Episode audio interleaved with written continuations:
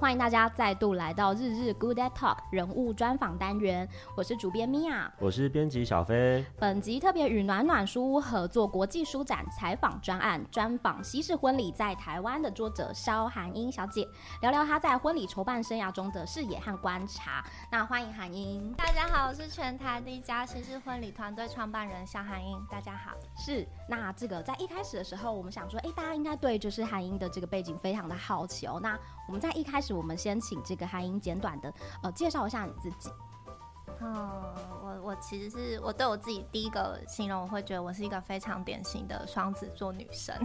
我不知道大家对双子座的的概念是什么？我自己的解读是，我觉得双子座会有完全截然不同的两个面相。就譬如说，他是同时很喜欢热闹，然后在一个人群中，他是非常的。呃，热络的，但同时他又是非常喜欢自己孤独一个人的状况。嗯。那我觉得我自己的人生其实还蛮长一段时间都是有两个不同的面向，像是我呃，当然大家知道，就是我现在从事的是婚礼产业，但其实我是理科出身，而且是理科里面的医药业，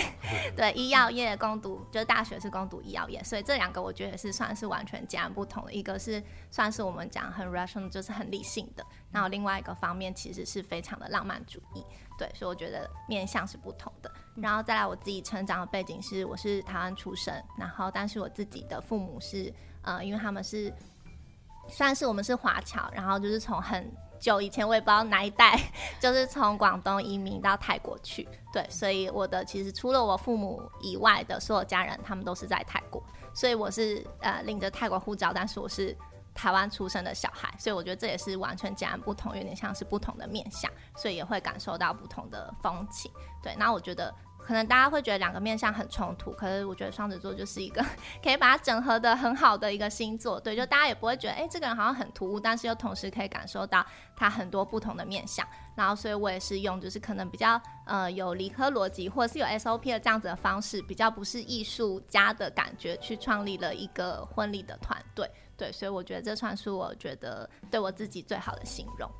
刚刚有提到这个婚礼产业嘛，跟你本科其实是学习是比较截然不同的。嗯、但刚刚你有分享，其实后来就是也算是把这两个啊、呃、不同的专业背景就整合的蛮好的。那我们还是非常的好奇，说你最初加入这个婚礼产业的这个心念，可以给我们做一个简短的分享。嗯。因为前面刚刚有提到，就是我本身是泰国华侨嘛，嗯，所以其实家人都还在泰国的关系，所以我学生时代的时候就是寒暑假，我都一定就会回去泰国。那呃，其实回去泰国，当然就是大家都会想说，哎，干脆一起去度假，对，所以我们其实基本上每个寒暑假都会跟家人一起去普吉岛度假，对，那就是可能大家也知道，普吉岛的话，其实在巴厘岛或者是苏梅岛这一些地方旅游比较旺盛之前，普吉岛其实是最早一个大家比较熟悉的一个海岛国家，对，然后呃，然后它也是非常热门的婚礼场地。主要就是因为海岛婚礼，大家对海岛婚礼的向往。再就是大家知道泰国的物价相对来说，尤其是可能 二十年前是非常非常便宜的，对，所以其实世界各地的新人都会去普吉岛举办婚礼。那主要也是因为我自己非常讨厌运动，所以跟我同年龄的亲戚朋友，他们都会去泳池游泳啊，或者是去海滩玩水。我就想说，我不要，好麻烦，就是我讨厌运动，我讨厌晒太阳，所以我都会跑去看偷看人家办婚礼。对，所以我就是会一直在那边，就是可能在草地上或者是沙滩上，一直看来自世界各地的新人办婚礼。那所以那样子就是很浪漫的场景，就是一直我觉得是从我童年的时候就留在我的脑海里面的印象。嗯所以可能跟大家比较不一样是，哎、欸，大家一想到婚礼，可能会比较想起自己参加的，比如说台湾的比较传统式的中式婚礼的时候，对我来说，我觉得如果讲到婚礼这个字，我会先想到就是我小时候在普吉岛看到的那样子的场景，就是西式婚礼的方式。嗯，那当我自己可能陆续长大，就是有机会参加朋友的婚礼或者是一些学家前辈的婚礼的时候。我发现台湾当时其实并不流行这样子的婚礼模式，就是我们前面提到的我印象中的西式婚礼。嗯，对，所以我有机会创业的时候，我就很希望可以把这样子的，就是我自己想象，就是应该不是想象，印象中就是美好的西式婚礼带到台湾来。对，所以才有机会创立了这个团。是是，其实我觉得很多人对于呃这个西式婚礼的想象啊、嗯，其实都会像我自己啦，就是会停留在那种对好莱坞电影或是影集里面，嗯、比如说像是呃欲望城市或是这种伴娘我最大这种婚礼的 party 去想象、嗯。那我想说，哎，也请韩英来帮我们分享一下，就是说哎，你自己觉得这样子的电影是不是有符合你你你所谓的这种西式婚礼的这种的，还是说它是一种呃一种过大的想象的？对，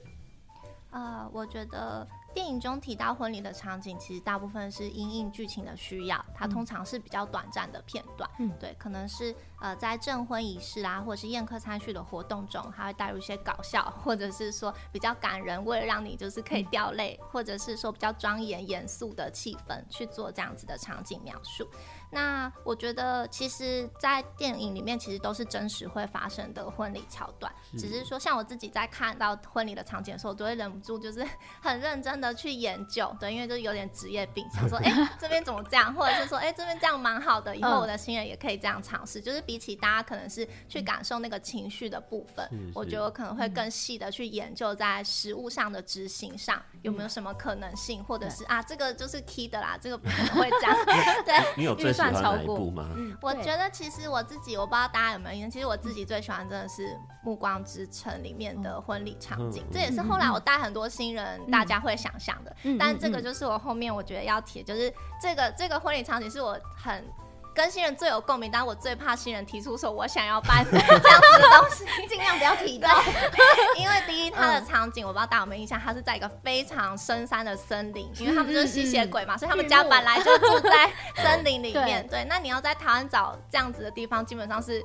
包括你可以带对，这个基本上是一个，就是第一个不可能实现的东西。对，当然就是有可能，如果你人数真的很少，再来就是台湾的天气，对，因为台湾的山上其实就就算冬天很冷的时候，基本上小黑蚊啊这些也非常的多。对，所以其实像是这样，我们刚刚提到这个东西，因为东西方其实文化的差异，还有一些地点啊、气候等等的，所以其实这些婚礼流程或者是装饰都可能会需要修正，才能运用在台湾的婚礼上。对，所以我觉得比起说是不是呃可能夸大或者是不实际，我觉得是东西方文化的差异导致我们如果在台湾要实行的时候，我们可能需要部分的修正跟调整。那所以其实在这个呃您投入到这个产业之后，您有观察说，大家西式婚礼在台湾开始流行起来，大概会是到几零年的事情呢？嗯嗯。呃，其实有，我觉得有一个蛮清楚的分界点，就是二零一五年的时候。对，那二零一五年其实陆续有很多大明星结婚的时候，都采取了西式婚礼的方式。呃，我们说的大明星是真的大明星，对，就是比如说，对，吴奇隆跟刘诗诗的海岛婚礼，然后林心如跟霍建华。这一对就是也是海岛婚礼，嗯、然后最最著名应该是周杰伦跟昆凌的古堡证婚，嗯、对，他也是西式婚礼的模式，所以对，应该是真的大明星吧？是真的，大家都没听过的，对，就是一线大明星，对，有有听过吧？有有有有有，就是基本上我觉得除了就算没在看电视的人，应该都认识的这些角色，对对对。嗯、那当然就是因为这些大明星的，我觉得算是他们试出的照片啊，然后还有就是他们的状况，所以呢，在当时很多新人就会开始向往说，哎、欸，我也想要我的婚礼是这个模样。所以在台湾，我觉得就是慢慢的流行起来。那就是大家会去想说，哎、欸，如果我要办这样子的婚礼，有什么样子的选择？我怎么样可以去做实际的执行？嗯、那我觉得慢慢流行起来，就其实现在我觉得已经算是西式婚，呃，在台台湾婚礼里面的主要的一个潮流了。嗯。嗯。其实您在书里面其实也有分享到，就是大家就是呃，如果呃不像就是娜娜在这个产业这么久，会对这个西式婚礼跟原来传统婚礼的想象会有比较明确的这个定义，但大家可能会对于户外婚礼跟西式婚礼就会有一个直接的连接。那您可以分享一下吗？因为你在其中一个章节有提到，大家很像就会直接把西式婚礼等同于户外婚礼这样的迷思，跟我们做一个解呃分享吗？对，这个我觉得是最有趣的地方，就是因为确实很多西式婚礼是在户外举行，但是在户外举行的呢，不一定就是西式婚礼。对，这个是 倒倒过来之后，它的等号是没有办法对上的。对，那我觉得自己觉得西式婚礼的特色呢，其实是它的流程的独特性，就是我们前面刚刚一直跟大家提到的，就是譬如说有证婚仪式的加入，然后再来呢，就是还有第一支舞这个桥段。对，我觉得也是相当特别的。然后还有因应这些特殊的流程呢，会延伸的布置项目，也是西式婚礼的特色。譬如说，像是证婚仪式里面的主视觉拱门，嗯、对，是大家比较好想象的。那因为大家看到的西式婚礼可能都是在草地或者是海滩居多，对，所以大家才会有哦，西式婚礼就是户外婚礼，这个我觉得算是浪漫的错误。对，但是我觉得确实就是，比如说绿绿的草地啦，海天一线的景色，其实配上婚礼的布置，我觉得当然是很浪漫，没有错。但如果说你选择的是一个有特色的装潢空间，譬如说像是西餐厅啦，或者是一些呃谷仓这样子的木造建筑，其实都是非常适合的西式婚礼场地。嗯，是。真的，我们有时候在看一些美剧，然后里面的那个男主角说会说：“哎、欸，我们要在谷仓举办一个婚礼，对，或者是酒厂、农庄，对，其实都是是。是是。但相对在台湾，好像就找不到这样子的场地，嗯、对不对？对，会比较少。但是台湾有一个很特别的，就是我在书里面也会跟大家介绍，就是台湾其实有一个很适合打造乡村风的，是日式的老建筑，这个是台湾的特色，因为台湾曾经被日本人殖民过嘛，对，所以其实在这个殖民的期间留下。了非常多的木造建筑，嗯，那木造建筑呢，它其实也是，当然就是以木头为主。然后，如果以古迹或者是老宅的方式保存的话，其实如果保存的良好的话，它里面也是可以打造出非常好的乡村风的婚礼。所以，虽然台湾可能没有那么多谷仓或是 酒厂农庄可以选，但是像是日式古迹这样子的方向，是现在非常多新人很热门的选择。还是有推荐哪个哪几个地方，就是你曾经在就是在那边办过，或者是婚纱的那个拍过。过的地方，其实现在最热门的西式婚礼场地，以台北市来说，一定就是阳明山。嗯、对，哦、那对，主要是因为阳明山上，对，就是刚刚提到美军宿舍也蛮多，是以前的日式古建筑，或者是其实它是简单的白色的木造建筑，可能跟大家想象中的那种谷仓以深木色不一样，但是其实白色的为主的木造建筑是非常好改造的。大家可以想象，就有点像是一片白墙的话，其实我要刷上什么样的颜色，或者是要摆上什么样。布置基本上都是很难出错的，对，这个是一个。然后再来呢，就是阳明山上其实也有非常多私人的农庄或者是农场，可能以前都是呃我们讲 有钱人的后花园，对，那这样子可能他们在草地保养上非常好，这些也都是可以开放的，对。然后再来就是山上也有一些温泉饭店。对，那他们如果说像这样子的话，也是有一些搭配一些草地或者是室内宴客，其实都很适合做西式婚礼的场地。这个是一个，嗯、然后再来的话，我觉得再往往南部慢慢移动的话，我觉得桃竹地区有一个大家可以觉得很适合的，就是高尔夫。它因为高呃桃竹地区是丘陵嘛，嗯、所以那边本来就有很多高尔夫球场。嗯、那高尔夫球场也是非常适合举办西式婚礼的场地。对，因为他们的草皮一定顾得非常的漂亮，以最高 水准来顾这个草皮。对对对。那台中地区的话，其实也有蛮多，就是呃，像我们刚刚讲到的日式建筑啦、老房子这一些，也都是非常适合的。再加上我觉得中南部的优势是天气真的很好，对，相对台北，对对对。如果说非常担心天气的新人，对，或者是说你的场地比较没有备案的话，我觉得选在中南部，至少你可以比较安心的睡觉。对，这个是。然后南部的话，当然就是像是垦丁啦、恒春这一些，其实现在也都有。非常多的以海海边或者是草地为主的场地也都蛮多的。嗯，是。其实，在这个呃，我们观察到的，就是呃，比如说刚刚讲的海岛啊，或是说可能就是西式的婚礼，也有一些，比如说像像在日本教堂，是近年大家比较常会到，就是呃国外去举办他们的一个婚礼。那您有到这个国外观摩取经的一个经验吗？呃，其实还蛮多的。嗯，对。那我必须说，就是真的是像是。呃，不要讲可能泰国外好，就讲日本，对大家最喜欢的可能冲绳或东京等等地。对，那他们其实因为日本人本身对西式婚礼这样子的东西也是很向往的，对，所以他们其实像是。呃，台湾也有的就是古关兴业这个集团，他们每一个基本上我知道，他们每一个度假村都有做一个专门为西式婚礼里面的证婚仪式的，我们叫仪式堂好了。对，嗯、那他们其实在这样子的方面，其实做的非常的完善，就是刚刚有提到的，像是教堂啦，或者是有一些可能不一定是教堂的造景，它可能就是一个像是可能北海道，我记得有一个是雪雪场的造型。嗯对，那像这样子的话，其实他们的规划是非常完善的。然后确实他们在采光上啊，在整个拍照上，当初一开始在建造的时候，我就想好哦，这样拍是最漂亮的，什么角度？对，所以其实他们在整体规划上，我觉得是非常的完善。对，但是有一个像是台湾新人也会问到我说，哎，像我在台湾做这样子的西式婚礼，对，那跟我去那边可能整个包套，比如说连机票连什么的，对，那最大的差别或者是你自己会推荐哪一个？嗯，对，那其实不是因为我自己在台湾推广西式婚礼我才这样讲，我觉得国外有国外的好处，但是必须说就是像以日本来讲啦，对，就是以日本的规划说，他们是非常的严谨，也就是说，像我去参加朋友在清景泽的婚，基本上。我们手机都是不能拿出来的，对，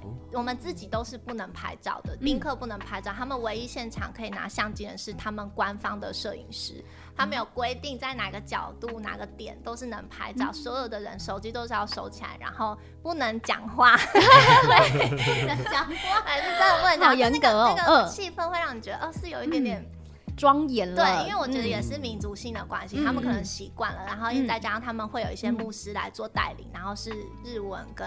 英文这样，至少我参加的蛮蛮多场都是以日文跟英文为主。那其实现场可能有一些人的共鸣，当然就不会有这么强烈，毕竟我们的母语是中文嘛，是对。然后他们基本上也不太就是会有其呃，就是我觉得这些是你可以适应，然后再来就是你。他们的装饰是固定的套餐，譬如说像是 A、B、C，可能是颜色啦、摆放的位置都是固定的。嗯、基本上你要自己呃用任何的装饰进去，或者是做一些克制化的变动，基本上是不太可能的。嗯、对，他们是以这样子比较套餐式的方式来做行销。嗯、对，那我觉得也很好，因为确实他们在一开始，像我们刚刚讲，他们在设计的时候，其实就已经把好的角度、美好的风景都规划进去了。对，那如果你是希望能够在自己的婚礼，玩出一些不一样的东西，更克制化的东西。我觉得，如果你是在台湾办这样子的西式婚礼，是有更高的可能性的。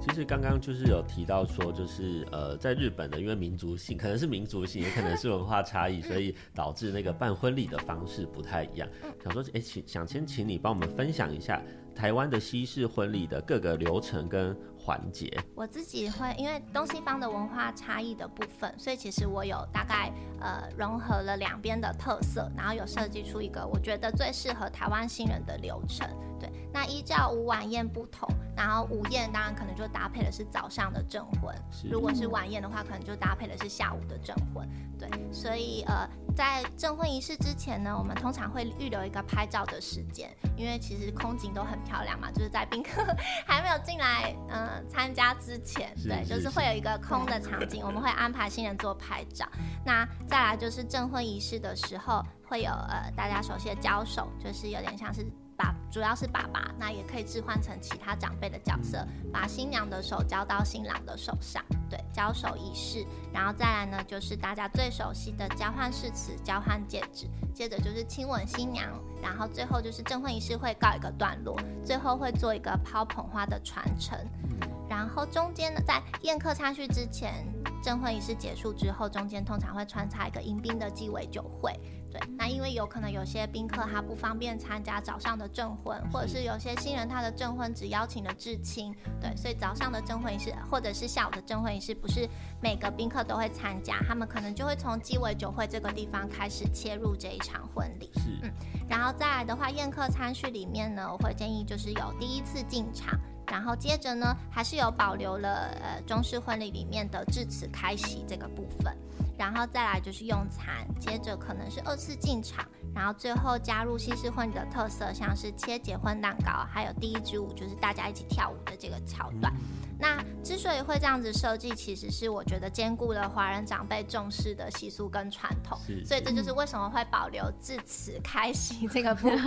对，因为我我其实有蛮多新人说，我最讨厌就是这个部分。那台上的人总一直讲都不下来，肚子很饿。我知道大家如果参加过婚礼，应该会有这样子的感受。对，但是其实我觉得这算是长辈们非常重视的一个桥段。那有一些新人甚至他们必须请，比如说长官，就是自己的工作的直属。上司，这可能有影响到他之后的 升迁呐，对，还有长官的印象，哦、对，所以我觉得这个算是我们华人文化里面一个算是大家有点约定成俗的东西，所以我还是会有把它保留下来，然后但是都有加入了大家喜爱的西式婚礼元素，包含前面讲的证婚仪式啦，然后还有后面的切蛋糕、跳舞等等的，对，所以这套流程我觉得是基本上用起来长辈也不太会反对，因为你有照顾到他的心情了嘛。对，但是大家喜欢的元素都有在里面，拍出来的照片还有整体的流程，都跟大家想象中的西式婚礼不会相差太远。是。刚刚上述有讲到，就是蛮多环节，我刚刚听了都觉得，哎、嗯欸，比如说像第一支舞就跳舞的这个环节，我就觉得，哎、欸，我我就过去参加过的，好像。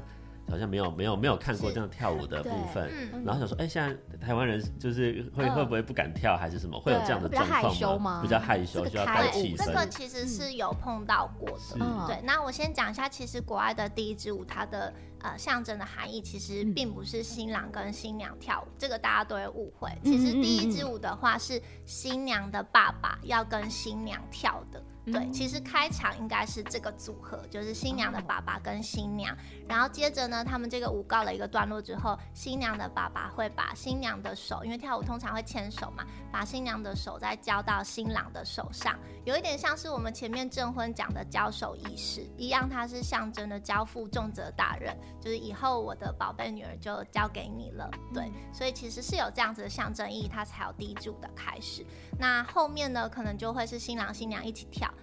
接着呢，就是亲友也会跟着一起下到舞池，他们会轮流跟新人共舞，可能是就是男呃新新人们就是彼此分开，可能跟自己的朋友啦，跟自己的家人分别跳舞，然后最后呢，就是大家可以想象，就所有的宾客都在舞池里，然后就是群魔乱舞的状态，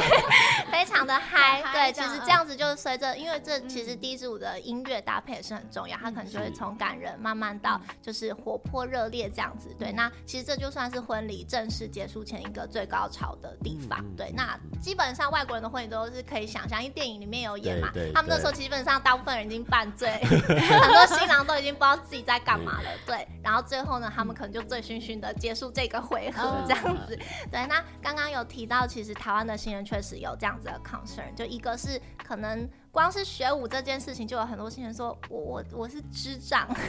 对我就是什么身体协调障碍，我没有办法。对，这个是一个。然后再来就是他们其实会担心，像是邀请亲朋好友下来这件事情，其实在台湾的状况并不是这么热络。可能很多人就想说，哦，我要吃饭，呃，我要走了。对，就是可能大家并不习惯以这样子的方式去结束婚礼。然后再来第三个，我觉得。算是最大的问题，就是如果你是在传统的饭店或者是婚宴会馆宴客的话，有一些场地会很难让你空出所谓舞池的地方。嗯、这个应该是一个大家比较可以想象，就是说，哎、欸，如果你们没有看过第一支，你们应该想象整个会场里面，我根本就不知道哪里会是舞池的空间，不是都是用餐的桌椅，或者是难道是要到舞台上面跳吗？这样也太尴尬了吧？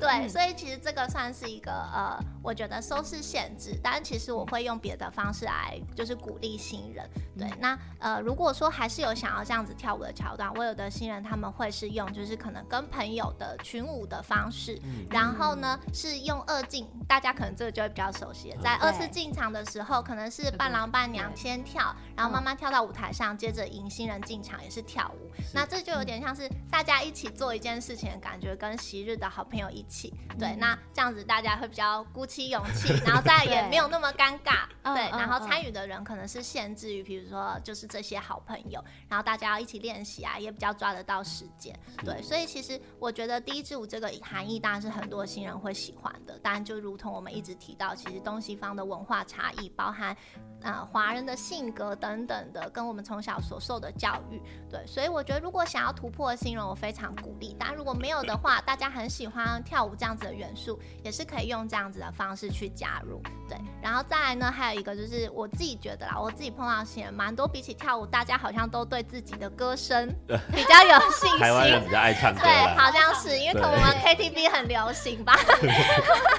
对，所以我觉得说，像是比如说，大家也不一定要拘泥于说，哦，第一支舞就是我一定要跳舞或者是什么。其实它就是有点像是一个呃，让你们可以表现自自己的桥段，就让你的婚礼有各种不一样的特色。所以我其实有碰过新人，他可能是新郎弹吉他自弹自唱，然后新娘走进来。或者是新郎是可能乐手，他就吹萨克斯风，然后迎着新娘进来。其实我自己觉得每个新人都会有自己的个性跟样貌。如果可以把你想要的东西，然后跟你的专长，就是结合到这个婚礼里面，其实就会是最好的婚礼。对对对。嗯哎、欸，我还有个延伸的小问题想问，就是台台湾人真的太爱唱歌了，然后在那个婚礼现场，就是一天到晚都听到。我想说，哎、欸，以你的就是长期的这样观察，觉得他们最爱唱的是什么歌啊？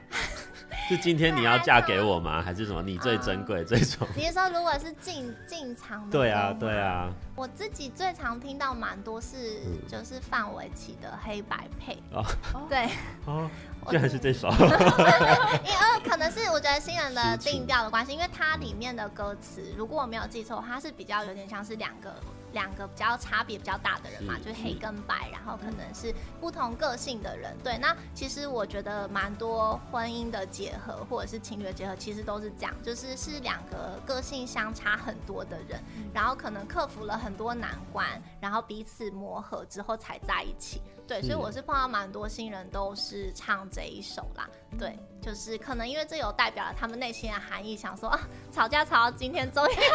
终于要结婚了。对对对对对，我觉得所以这首是我自己印象蛮深刻的。对，那也蛮多新人可能是用就是西西式的歌曲，对对对，可能一些就是呃外国的流行的歌曲来作为进场乐也是有的。嗯。是是那这么多的环节来说，想说想问一下韩英，就觉得说，嗯、你觉得哪一个环节是你觉得最有趣？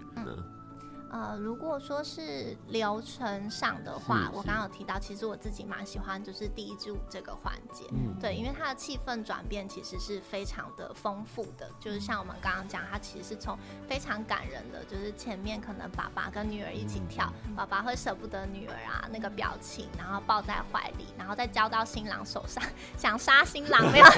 就是但是又希望说，既然是女儿选的，希望你对，希望你能够好好照顾她。前半段是。你可能连我们在旁边，不要说他们的亲友，可能我们筹备的人都会觉得啊，很想哭，就是眼眼眼泪在眼眶里面打转这样。然后后面呢，到突然亲友下来的时候，气氛就会变有一点搞笑，通常都会是这样，对，因为为了大家也有点为了舒缓那个气氛，大家会把自己的肢体语言啊，还有一些动作都放开来，对，所以然后他到最后，如果是随着音乐的话，其实最后就是 我真的就是觉得是非常热闹的一个气氛，有时候连我们自己筹备人都常被新人拉下去说，来来一起下来啦，一起跳，对对对对，所以我自己觉得蛮喜欢这个环节的。然后如果说是证婚仪式里面的刚刚。呃，没有提到，我也会想要特别提一下，是有一个叫做 First Look 的桥段，我不知道大家对于这个熟不熟悉。其实它翻译成中文呢，第一呃平翻就是第一眼，对。那其实第一眼这个桥这个桥段呢，其实在国外也是非常重要的。那它也是源自于我们刚刚讲东西方文化的不同。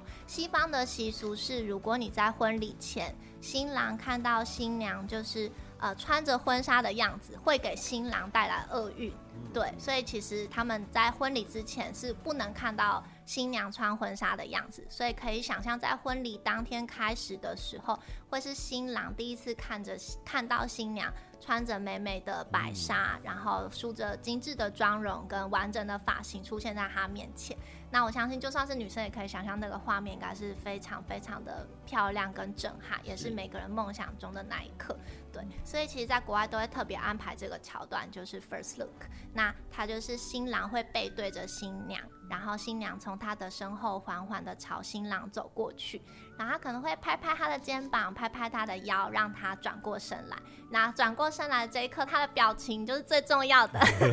对，表情管理。对，但是我相信相爱的人，你看到那一刻，其实都是非常的感人的。然后他也是呃，在西式婚礼里面，摄影师非常。就是希望捕捉到的一刻，因为有可能他是会笑出来，有可能是当场落泪，也是有，或者是非常的开心，接着可能会握手啦、拥抱这一些非常情侣之间的自然动作，他会完全忘记旁边有工作人员或者是有摄影师。对，那可是又回到台湾来，就是说，呃，因为东西方文化差异，台湾的新娘还蛮喜欢叫新郎一起去看他们试婚纱的过程，嗯、让新郎可以参与，说啊，你觉得我到底穿哪一件好看？对，然后再来就是，我觉得华人的男生可能他们的从小被教育我们要有担当啊，或者什么，所以感情会比较内敛。可能没有像外国人那么丰沛，像我有碰到新娘，她说我怕她表情管理不好，我会生气。但她转过头来不是只是可能那个表对那个表情我不喜欢，对，然后摄影师都立刻拍下来，对，然后还想说算了，不想跟这个结婚，我要气死了。对，所以有新娘说我担心这件事情，所以我不想要办 first look。对，那其实我自己觉得说这其实都是一个过程啦，那一样就是东西方文化的差异。如果有这样子的流程，我会觉得蛮好的，因为它其实。其实所有婚礼的应该想说焦点就在于它也有令人就是意想不到或者是意料之外的时刻。对，那如果说台湾的新娘，我觉得你请新郎陪你一起，也不一定不能做 first look，因为通常他选定婚纱，他还是没有看到你把。配上妆啊，或者是配上发型的样子，其实整个是不一样的，跟我们平常可能戴着眼镜啊、披头散发去试婚纱 的感觉，其实还是不一样。对，所以其实我觉得，如果有机会的话，我觉得能够加入这个桥段，也是我自己蛮喜欢，就我蛮 enjoy 在旁边看着这个时刻。新郎哭的那个几率高吗？其实我觉得以这几年来说，我自己觉得蛮高的 对，嗯，亚洲男生对，我觉得是对，然后再加上我们团队也服务蛮多异国恋的新人，对，那外国的新郎真的就是你可以看到他们的情绪也是很丰沛的，对，可能他们也会先落泪，然后再大笑，然后他们捕捉下来的那个画面，我觉得真的非常好。但是我觉得现在台湾的新人也是，我觉得其实。也，他们也有在慢慢进步了，对，而且其实我都会跟我的新人讲一个观念，就是你不要憋着。对，因为婚礼这天，你就是要把你所有的情绪外放开来，你不要有什么偶包，或者是一直去想说，哦，有的男生一直看镜子说我的头发、刘海，或者是刘海有没有掉下来，男生女生都有，对，大家会太过于在意说我的外表啦，或者是我今天要是我最帅最美的一天，然后去忽略了你应该是要把你真诚的感受，就是你真诚的情绪，还有所有的东西放开来，才能够获得最好的婚礼。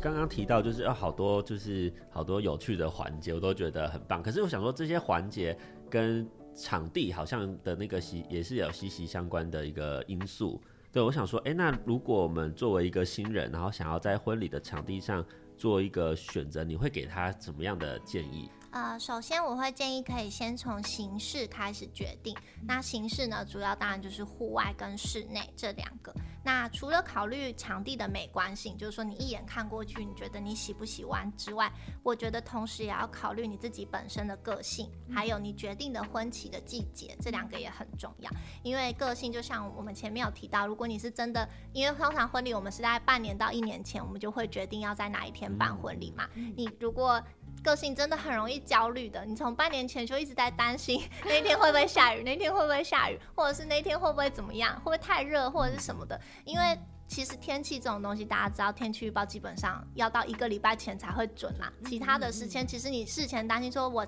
我有个新娘卡，他说我查了十年来，比如说十二月十九号这一天都不会下雨，所以我就决定要十二月十九号 办婚礼。有这样的新娘，真的是有，就可以很，大家可能很难想象新娘能够为自己的婚礼做到什么样子的程度。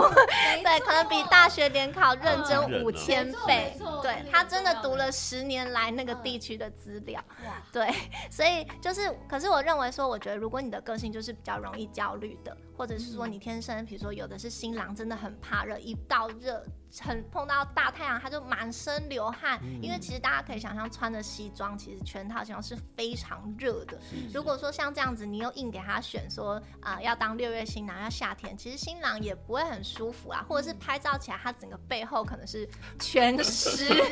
对，其实那个画面我觉得也不会很好看，所以其实我觉得这些都要考虑进去。对，那一样就是说，像刚刚提到户外室内这个部分，其实证婚可以在户外，宴客可以在室内，或或者是反过来，其实这个是没有一定要同时选择的，因为现在蛮多台湾的场地，其实它都有各式各样的搭配组合，你是可以自由选择的。然后再来呢，我会建议你要选择场地本来的风格跟你的喜好就相差不远的，也就是说，你不要花大钱去改造一个场地，因为你会浪费时间，然后你又会浪费钱。那最后最后，我觉得要考虑就是容留人数。对，比如说你虽然非常喜欢这个场地，但是这个场地最高场地就是建议只能塞一百个人，但是你的宾客名单呢，怎么看就是两百到三百，有的新人就 很狠，对，说 我就是想要这个场地，我就是硬要来那。这样子其实就算是你选择的场地啊，什么都所有东西都弄好，可是当天因为场地很拥挤，相较大家可以想象动线一定会很混乱。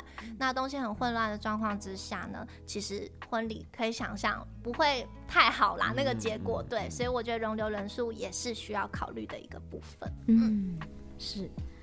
那呃，我有看到，其实您在这个书里面还有写到一段，是说，哎，很像有一些场地是像可能这个就是婚顾公司或是这个策办团队其实才会知道，可能有些场地它在呃可能阳光的这个照射，它比如说可能早上到下午啊，嗯、晚上的时间是不太一样，这是不是你们才会比较理解的一些美感的？嗯嗯，我觉得是，然后再加上可能这也是经验啦，嗯、因为大部分的新人其实他都是。第一次经手自己的婚礼嘛，嗯，对，那其实基本上像刚刚有提到的这个部分，就是说阳光照射，那阳光照射，新人会想说从哪边来不是都一样嘛，就只要有光就好了，对。可是其实你要考虑的是宾客的眼睛，譬如说，如果你的证婚台是刚好是在西边。那它就是太阳，所谓的就是要下山的时候，就会在你的证婚台的正后方。嗯、那新人自己本身可能没有感觉，但是宾客你会发现，他要看你的证婚仪式的时候，他的眼睛是必须直视着阳光的。嗯、那可以想象，就是那个照片出来，每个人都会长这样，效果就会 每个人的眼睛都变得很小，大概只剩下零点一 公分。那那个照片就不会好看，嗯、就算他很，嗯、他就一直觉得很不舒服。对，整个证婚仪式可能三十分钟、四十分钟，他都一直觉得。对啊、什么时候要结束？好晒哦，或者是眼睛很不舒服，睁不开。嗯、对，那你说，呃，这样子的方向，可能就是婚顾会或者是婚礼规划师会比较能够了解的，因为我们可能办了很多的婚礼，对，嗯、然后我们也比较在一开始的时候就会去考虑到这样子比较细节的东西。是，刚刚有提到说，你们的布置是基本上是不不建议说太去改变原本的场地嘛，因为这样太浪费钱跟花时间。对，那我就想说，哎，那那你们通常会在这个布置上会做帮忙协助的部分，或是是哪一个部分呢？嗯，其实是婚礼在策划里面，其实会有一个是。呃，大家可能比较熟悉的是花艺布置这一块嘛，嗯、大家可能会想说，布置我就是要找花艺师。对，那其实一般我在跟新人沟通布置这一块的时候，就是比起单纯讲花艺，我会用一个名词叫做整体视觉设计。哦、对，但这个有点像是，我觉得是给新人一个概念说，说除了花艺以外，它虽然当然一定是婚礼呃是整体设计中最重要的一个环节，所以整体视觉设计它其实最重要的是呃，就是它不要。它是要整合型的，就是比如说它的色系啦，它的主题要是一致的，对，它并不要说，我常常跟新人讲说，如果东凑一块西凑一块，我们简称叫什么补丁婚礼，就是 衣服大家可以想象，对，那其实呃，可能你看光看，比如说这一块迎宾区，我觉得很漂亮，光看拱门很漂亮，可是当你色系没有整合的时候，其实第一是宾客进来的时候会觉得，哎，好像。说不上来，有哪里怪怪的，就是这边好像不是很协调。再来就是，其实宾客也没有办法对婚礼留下最深刻的印象，因为如果你从可能一进场的迎宾区到主会场，整个的色系还有主题，它都是有统合的话，其实宾客回去就想，哎，你知道吗？我今天去参加一个什么什么主题的婚礼，我觉得超酷的。嗯、对，就是如果你是有点像是慢慢堆叠他对于这个婚礼的印象，对，那我觉得也是蛮好的。那刚好提到除了花艺之外呢，其实还有一些所谓的平面设计。平面设计就是有点像是我们提到的 logo，或者是一些婚礼的主，有点像是主题视觉的印象。然后还有一些输出品，就是印刷的部分。然后还有一些小物的摆设啦，比如说可能是木造品啊、布织品这一些，其实除都是除了花以外，可以去打造婚礼布置的一个的一个部分。所以这也是蛮考验这个婚礼这个规划团队。他在这个衡量这些事情跟新人的沟通，对，还有说服新人上面。那谈到说服新人上面，你遇过最深刻的一个新人的的 沟通上面的一些需要些沟通技巧的状况？对对对，对，对。其实比起辛苦来说，我觉得是我自己印象最深刻的是从零开始打造一场婚礼。嗯、对，我也想要跟大家分享这一块，是就是我其实有曾经一对新人是法国的新郎跟台湾的新娘。哦、对，那我觉得他们本身的个性其实是比较。随性的，就是比较不拘小节。嗯、我只记得他们来的第一天坐下来就跟我说：“嗯、我们对婚礼只有一个要求，就是我希望找一个可以看得到山又可以看得到海的地方办婚礼。台湾哪里都随便，都交给你们。对”又山又海，对哇，这个前提就已经 需要克服了。他就画了一个很大的，我觉得是 picture 给我们。嗯、但其实我觉得那时候我也觉得，哦，还好，我觉得好，那我就接下了这个任务。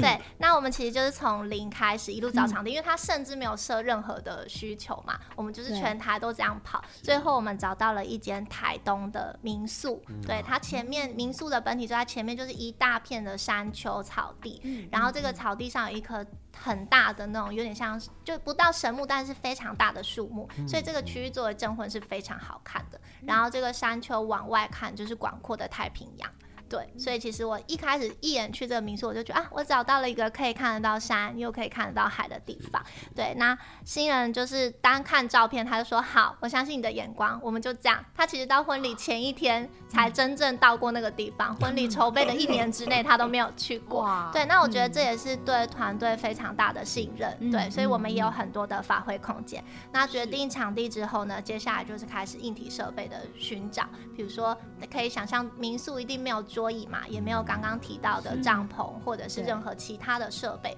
那有一些可能我们自己有的，比如说像是拱门什么的，我们可能可以从台北运下去。但有一些东西，比如说像是帐篷这种的，它当然是要在当地找支援的厂商。所以我们也开始一家一家的不断跟厂商去谈。那时候就觉得啊，好像坐普悠玛好像坐电车一样，太常去了。对，然后从硬体设备解决之后呢，接下来最困难的，我觉得也是外汇的寻找这件事情。在这件事情上面，就是呃，因为新郎刚好提到他是法国人嘛，嗯、所以他说他也希望加入一点点法国菜精致的元素。对，嗯、所以其实就是可以想象，比起一般的外汇，我们又需要更花更多的精力，所以我们可能就从台东当地的饭店或者是一些知名的餐厅开始询问他们能不能够支援这样子的婚礼的食物。对，然后呢，在食物解决之后，新娘给了我一个我觉得最大人生最大考验，对，她就是想要非常漂亮的三层结婚蛋糕，超级大的那种，而且她还，对，她还想要两个，因为她说一个是她证婚，呃，就是宴客仪式的时候她要切的，一个是她想要放在点心区摆设给大家看的，对。那其实我们真的在台东询问了非常多的厂商，他们可能没有办法支援这样子，就是新娘要。要求程度的制作，对，所以最后我们团队是从台北搭普悠玛，抱着两个蛋糕 下去。现场组装，对，然后真的就是那个时候，我们就是全部人，因为普悠玛是可以对坐的嘛，我们全部人看到对方说：“这个蛋糕在，我在；这个蛋糕不在，我就真的 这个我就不在了。”这个这个真的是 我觉得婚礼生涯之中，我觉得。非常非常紧张，嗯，但是又有一个就是很重大的任务，嗯、因为真的你就知道当天没有任何的办法可以解决，我们只有这个备案，嗯、就是只有这一个，哦、对，所以还好，就是一切都很顺利的，就是到了当当地这样子，嗯、对，但是现场呢，就是说这可以想象前期的准备，我们能做的都做了，也都帮新娘达成了，嗯、对，但是刚刚有提到一个。问题就是当天的天气这件事情，嗯、对。那其实我们到当地是前一天嘛，那当天其实台东的天气就阴阴的，没有很好，嗯、对。那大家其实就开始有一点小担心，嗯、因为新娘是呃，她有做支架，她是没有做帐篷的。那当初我们就是有跟她讲说，她是希望说可以撤到室内，虽然她的宾客是只有四十个人啊，没有很多，是但是民宿可以想象也。很难容纳四十个人，而且就不太可能会有婚宴的感觉，大家可能就是挤在里面这样子。对，那刚刚前面有提到，其实新娘新郎他们都是蛮随性，所以他们算是我觉得比较没有那么焦虑了，就到了那一天这样。对，那其实，在婚礼当天的时候呢，呃，就。大概婚礼开彩排前一个小时吧，其实现场都是毛毛细雨的状态。我现在听着都觉得好紧张，好紧张哦，因为他紧张哎，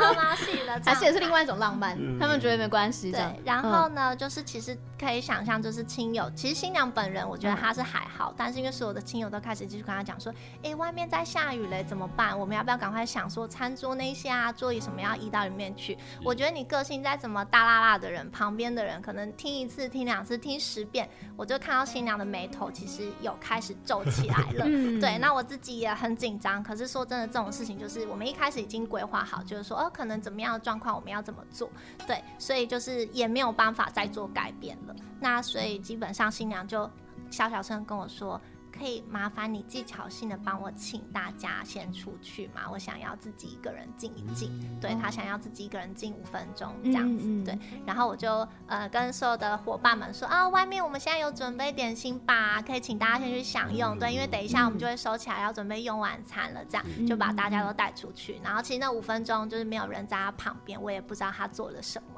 不过那五分钟出来之后，我们就敲敲他的门，跟他说：“哎、欸，我们要准备彩排了。”这样出来的时候，其实新娘的表情完全不一样，她就非常非常的开心，带着笑容。然后出来的时候，因为刚刚有讲，其实彩排的时候还是在下雨的状态。那我们有准备透明的雨伞给全部的宾客，对，但是当然还是必须撑伞，因为新娘的妆或者是什么。他撑伞的时候，他就跟新新郎共撑一支伞，然后他就跟他说：“你不觉得这样很浪漫吗？就是我觉得在这个场景里面下雨好像更好，我觉得非常的浪漫。”对，对，然后一直讲，然后其实所有的宾客也感感受到他是发自内心真正的开心，对，所以大家就是说，哎，对，这样真的还蛮好的，我觉得很特别，或者是什么，也有一些法国亲友说，哦，我觉得拍的是我参加过最特别的婚礼，对，然后彩排结束，我觉得就是。一切好像就是随着他的笑容，我觉得就改变了这一切，好像也感动了上天。接着就是证婚正式的时候，其实就慢慢的放晴，到整个晚宴晚上结束十一点都没有下过一滴雨，哦、而且还看得到星星。对，然后我觉得就在我们一切，就是大家其实都顺利到大家都已经忘记前面那一段痛苦的过程了。对，然后新娘呢在晚宴的时候，她致辞，她有分享了那五分钟，就到现在其实。是我内心都一直留下那个他分享的画面，他是只说他那时候也被大家讲到有一点开始焦虑了，自己也开始动摇，想说啊，跑这么远，结果天气不好，然后或者是我为什么当初没有想到备案？他就说他开始读圣经，然后他就是翻开圣经中的一页开始读，然后他觉得上天告诉了他答案，就是一切都是最好的安排。只要他本着他自己的初心，就是婚礼要是最快乐的，他要当一个最快乐的新娘，所有的一切都会帮他安排好。对，所以我觉得说这也是，呃，我觉得就是整个婚礼筹备过程中，主要是因为前面也非常的辛苦嘛。其实大家也都知道。在当下受到天气的一些影响，连我们这种专业人都觉得啊，我辛苦了这么久一整年，结果没有一个可能太好的结果。如果说亲友或者是新娘的反应不佳，但是我觉得新娘透过祷告这个方式，她让自己的心灵得到平静，也是我们一直跟新人沟通，就是你要在当天做你自己，把所有的情绪释放出来，这是人生中最重要一天。你重点是要享受，而不是要它有多完美。对，所以我觉得这个过程就是也是最好的，然后最后的结果也是。最好的，嗯。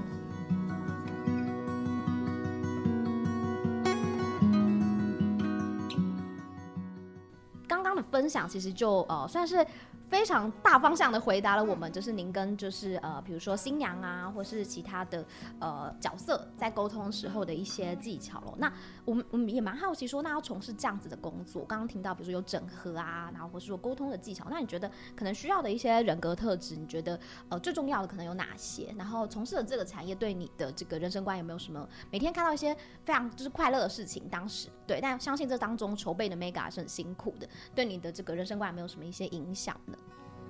我觉得特质最重要就是真的细心跟耐心，然后还有最重要就是同理心这件事情。嗯、因为其实婚礼行业的人，我们可能办过上百场、上千场婚礼，嗯、对，但是对每个新人来说，其实这都是他最重要的一天。嗯、所以这个帮助的服务厂商的角色，能不能同理新娘的焦虑、她的担心，或者是说他对于未来的不确定性等等的这一些，对同理心，我觉得也是非常重要的。那事前你要的细心，可以让能够详尽的规划，就是像我们刚刚前面讲的这个例子，就是所有的事情你是不是能做的都做了，就是所谓尽人事，然后听天命。但你总要先尽人事，尤其婚礼这个，我觉得是要百分之一千，就是尽你能做的所有东西都规划都想到。那对于说听天命这个部分呢，是说你也不是单纯的听天命，就是说你临场的应变能力，我觉得也是非常重要的，因为你可能想了一千项，但是婚礼现场就是会出现那一千零一项、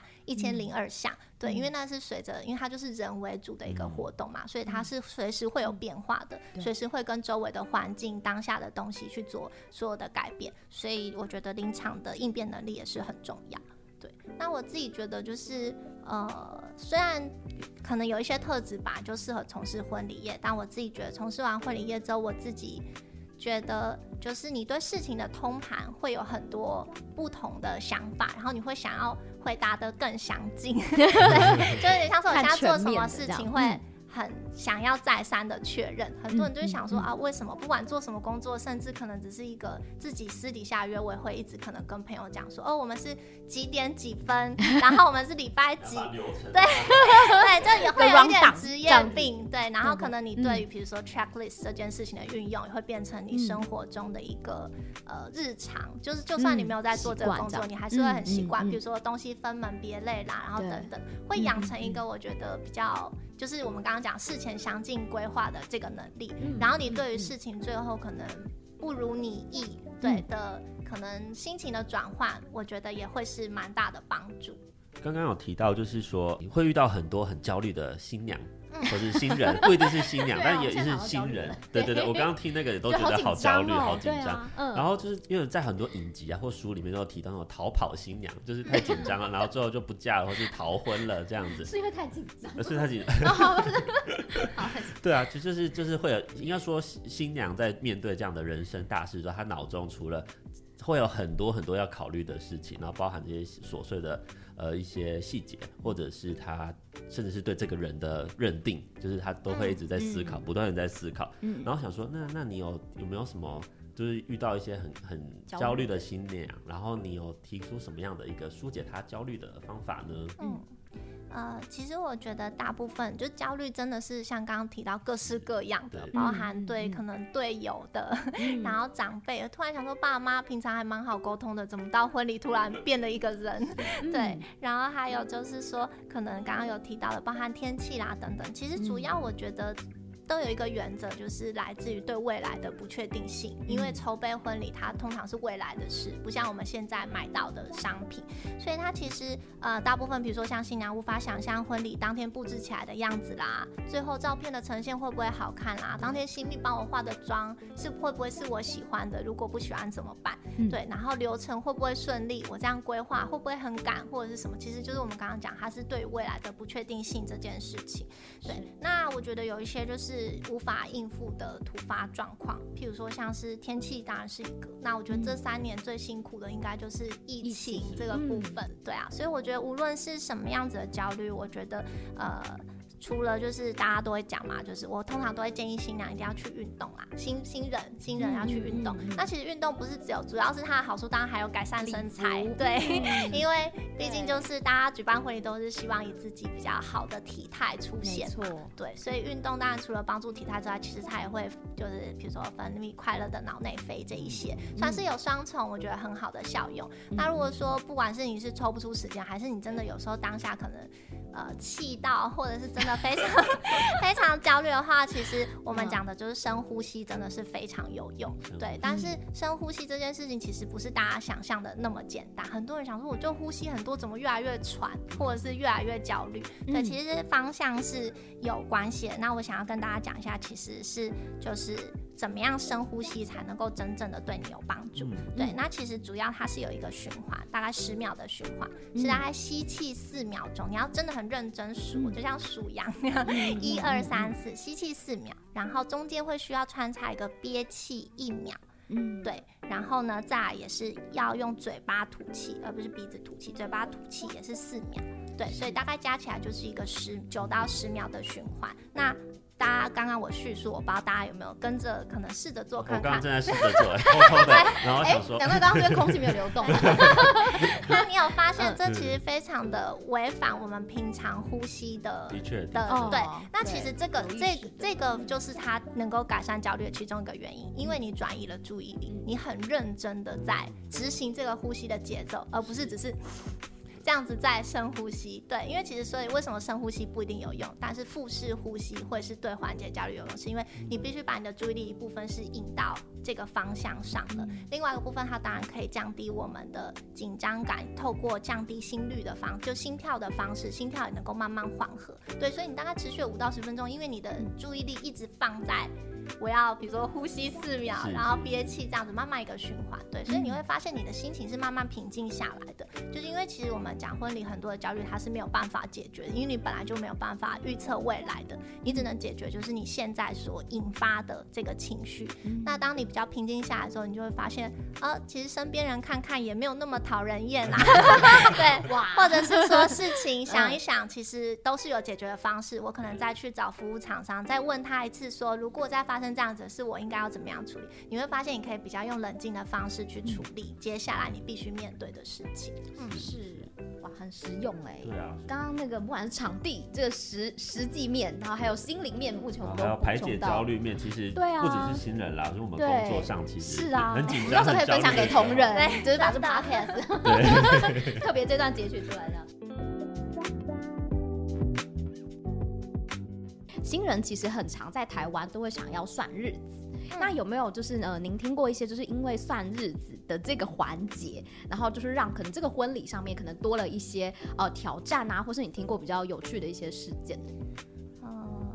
我觉得应该是我们刚刚讲，因为这也是东西方文化的差异。对，嗯、台湾的新人大部分他们所做的第一件事就是先去合八字，对，然后算日子，对，所以其实跟一般的可能其实会大家熟悉的程序会不太一样。嗯、当然，我也有碰过一些新人，他们愿意为了，譬如说我喜欢的场地，或者是我喜欢的服务厂商，譬如说摄影师、新密去换婚期。婚期如果算出来，我们还是希望是以婚期为主。嗯、那我自己可以分享一个例子，我觉得最后也是好的。但中间我也是就有被这个场地的日期搞到 自己也是很焦虑，需要做刚刚的深呼吸十秒的。对，那主要其实他是呃我的新人，他是有。养哈士奇，我不知道大家有没有，就是那种大型的狗狗，对，很可爱。然后新人其实呃当初呢，他就是说他很希望这个狗狗能够参加他的婚礼。后来我们就帮他找了一个其实算是政府委外呃政府的场地，但是他有委托一个集团做经营。那这个场地其实也蛮多新人，是算是户外婚礼蛮热门的一个场地，因为它的著名就是可以带宠物进去，任何的宠物都可以。对，所以呃当初新人就觉得哎很棒，然后也有很多前人分享。过境，因为它算是蛮热门的，就选了这个场地。结果在婚礼大概剩下一个月的时候呢，我们突然被通知说，当初因为场地有交接窗口，他重复预定了这个婚期。就是等于说同样的时间，同样的日期，对，大家都开始焦虑了，吓死了，对，太可怕了，而且是一个月前。然后我的重点是我们家的这组新人，他被签约的时间是比较后面的，所以依照合约先后顺序来说，我的新人是。要被取消的哇！对，那当然就是可以想象，就是晴天霹雳啊！所有的喜帖我们都发了，所有的筹备都做了，对。但是说退钱不退钱，其实已经不是重点了，就是重点是我们如何让这个婚礼很顺利的办下去。对，所以其实中间几度连新人他都觉得要放弃了，他就觉得因为狗狗不能参加，他觉得不是重点。对，因为当然有一些选择，但是没有宠物可以进去的地方。嗯，对，他就觉得如果。如果狗狗不能来，那对他来讲办这个婚礼就没有这个意义。对，嗯、所以其实中间一度我觉得是有走到死胡同里面，我可能每天睁开眼睛第一件事都在想我该怎么办。对，啊、对，不过后来我就跟新人讲说，再给我一次机会，我想要再去跟场地方协调看看，嗯、就是有没有什么其他的办法，因为我觉得大家都花了这么多的心血。那如果这次真的再不行的话，你们再来说放弃，我觉得也不迟。所以我大概已经去查了那个场地包，我数不出来第几次，但最后一次我就有跟他重新的再讲这样子的事情。我说，因为我觉得我我也不想要跟你们就是走什么法律程序，因为这些对新人没有什么帮助，对他来讲赔偿也不是重点。嗯，对。那我觉得最后场地其实有。有被我们感动到了，他觉得说我们也不是单纯的就是想要跟他可能吵架或者是什么，最重要还是解决新人的事迹。嗯，所以最后呢，他就帮我们协调，同样是政府的场地，但是由他们管理的另外一个场地，但这个场地之前完全没有作为婚礼使用过，就他拒绝帮新人，就是拒绝给新人使用，他可以做一些商业的展演或是一些户外的展览。文艺类的可以，但是个人的使用是不行的。嗯，所以最后他等于是为我们开了破例。对对对，这皆大欢喜耶。对，但是协商很重要。这个这个破例呢，其实相对它当然会带来很多的，因为他是没有办过婚礼嘛，可以想象又是一个从零要对 到一百的婚礼，而且是在一个礼拜哎一个月一个月里面我们要把它做出来。对，所以呢，这样子的状况之下，我们也是跟新人开了很多会，然后那个场地它本来就是比较严谨的。对，所以当初他才没有就是给个人使用，而是只有对企业或者是对一些窗口这样子艺文展览。那最后呢，就是我觉得都很顺利，然后就是最后他就会成为那个，我不知道大家知道松烟里面有一个巴洛克花园，对，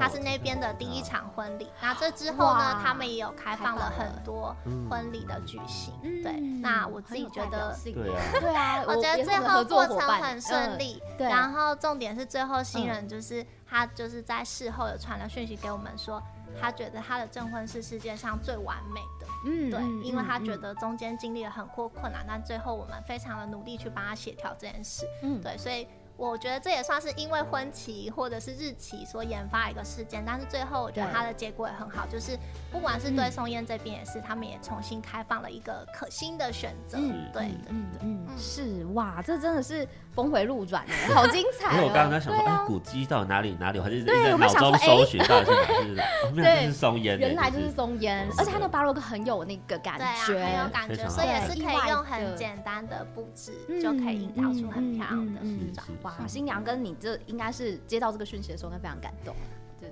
对？我新娘应该是有哭啦，我是哭出来，因为太累了。结束整体结束完才就是，对对，还不懂。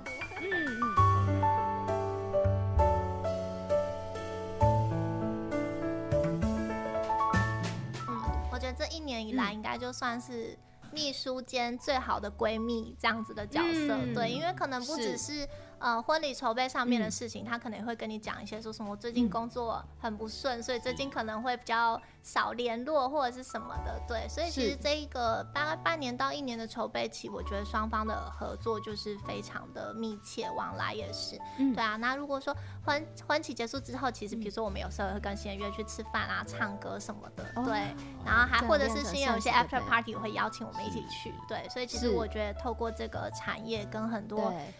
认识了更多的朋友吧。嗯嗯嗯嗯嗯，是。那所以其实啊、呃，当然就是回到我们最后，我们这次是因为这本书《西式婚礼》在台湾，那我们开启了这个呃采访的一个契机嘛。那有没有哪一个部分是呃在最后几题当中，这个娜娜想跟就是读者就是特别分享的，就是这个书中特别精彩的部分，呢是我们刚刚可能还没有特别提到的一些区块类。嗯。我觉得，如果你是从头开始筹备的新人的话，我觉得第一章算是最重要的，因为它算是一个概论，可以帮助你梳理出你的需求，嗯、然后整理出整个婚礼的脉络。嗯、接着，如果你顺章节阅读的话，你就可以获得最完整的资讯。那如果说是筹备到一半的新人的话，其实跳着章节阅读，我觉得也是完全没有问题的，因为我们是有把服务厂商每个分开，那每个服务厂商中间，他会告诉你怎么样去。快速的挑选出最适合你的，然后还有下定之后怎么样与其有效的沟通这个部分。嗯，是。那当时就是为什么会想出这本书呢？嗯、呃，我觉得这个故事也蛮 蛮有趣的。嗯、对，其实我自己的话，我是一直都有。想法想要出这样子的书，对，从我可能在服务新人的时候，因为呃，我通常会跟新人讲说，我会跟你们见三次面，你们才有可能会下定，跟一般的可能的交易的方式不太一样。对，因为其实刚刚有讲到嘛，台湾的新人其实这几年来才变成主流。其实，在前期探讨的时候，大家对于西式婚礼是没有这么熟悉的，所以可以想象第一次见面有点像是老师在上课，就是我先告诉他们西式婚礼的概概念大概是什么，嗯、可能很多人才会发现说，比如说五对新里面会有呃，可能大家会才才会想到说。嗯，原来西式婚礼跟我想象的其实不太一样。对，第一个其实我完全没有讲到我们家的服务价钱或服务内容，就是有点像在跟你们聊天，有点像是我们今天在录 podcast 这样，就是大家来聊一下对于西式婚礼的想法，你的想法是什么？对，那可能我们这边能给的专业意见又是什么？那在这个阶段呢，通常如果五对新人里面会有一对发现，呃，西式婚礼跟我想象的不一样，他就会放弃了。对，他可能就根本从此就想说，啊，不太适合我，我就不办了。接着四对新。新人，我们可能才会进入到第二次面谈。第二次面谈就比较会再深入一点点，因为我们第一次他已经有回去整理了他的需求嘛，就像我们讲第一章概论的东西有梳理了。那第二次我们才会来实际讨论到说，可能针对你的需求有哪几个我们推荐的场地是符合你的。然后再来就是说，你可能需要花多少的预算，额外的东西，譬如说刚刚讲到了整体视觉设计，你想要的项目，我们才会一一开始，可能大概就你的预算去做一个分配。但这时候呢，都还不会签约，因为新人还需要回去思考。嗯、那这四对里面可能会有两对，他又会呃。可能想一想预算或者是需求人数等等的，我们刚刚讲到的各种有可能变卦的因素，他又觉得我没有办法 fit in 这样子的需求，他又离开了。最后的两队才会进入真正的签约跟详谈金额的阶段。嗯、对，所以可以想象，就是这个过程其实是。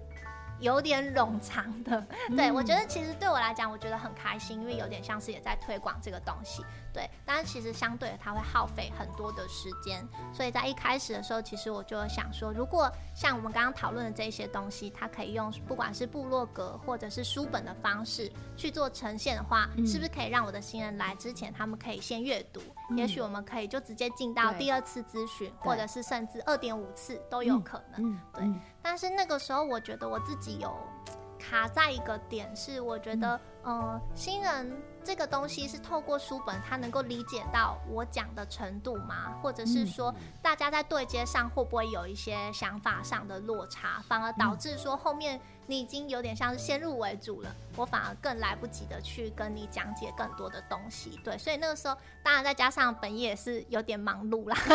对，所以这两个我觉得两个因素互相拉扯，就每次想到可能淡季或者是什么时候想到的时候，又觉得啊，好像想一想又没有一定要做这件事情，对，那其实是在就是可能后来有跟就是出版社的一些朋友聊到的时候，我觉得他们有给我一个我觉得很棒的概念。他们觉得像这样子的婚礼，因为我们有点把它定义成像是工具书的利用嘛，对。那它其实它这个工具书其实可以把它想象成像是食谱书的概念，嗯、对。那通常我们看的食谱书，就算它可能上面有教你，譬如说，呃，你要用哪个牌子，甚至如果告诉你牌子的锅子、牌子的酱油，其实你一个步骤 step by step，虽然可以炒出类似，但是其实是我觉得那个味道、那个火候都会差了一点。对，然后再加上很多人反而自己做菜完之后想说啊，还是去餐厅吃好了，自己做菜很累，对，还要洗碗，对，所以其实我觉得这样子的东西它是可以帮助新人，呃，可能。多认识这样子的，但是可能也可以更刺激他说、嗯、啊，原来我有这么多的代办事项是需要完成的，嗯，所以我需要去寻找什么样的服务厂商来帮助我完成这样子的环节，对，所以我自己后来就是觉得说，哦、啊，如果有像是这一层的意义在，嗯、我觉得可以就是帮助他们更有，因为我们一开始是担心说他们自己先入为主嘛，觉得我可以自己办，或者是好像没有那么容易，呃，那么简，呃，那么难，对，那可是后来我们会觉得说，如如果有这样子的东西，反而是可以让他们更有条理的去一项一项完成自己的代办事项。嗯、所以后来我觉得就是有了这个动力，可以去慢慢完成这本书。然后当然也有非常多婚礼的同业的帮忙，一些前辈后辈都给我很多的意见。对，所以才有这本书的完成，也很感谢他们。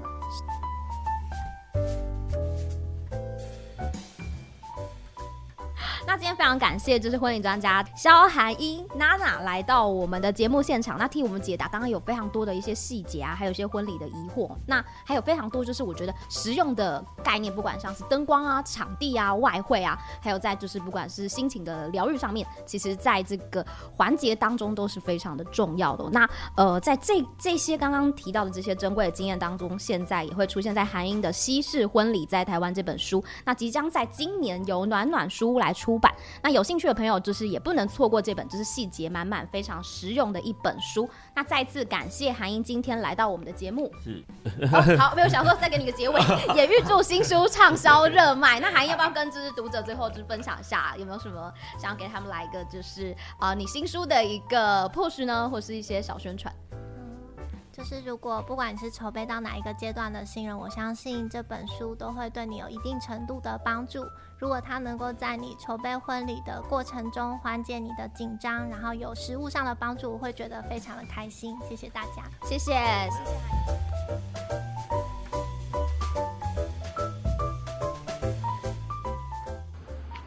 如果你喜欢日日 Good Day Talk，请在 Apple Podcast 给我们五星好评，并且在各大平台订阅、收藏我们的频道，分享给你周遭所有的朋友。我们下集见。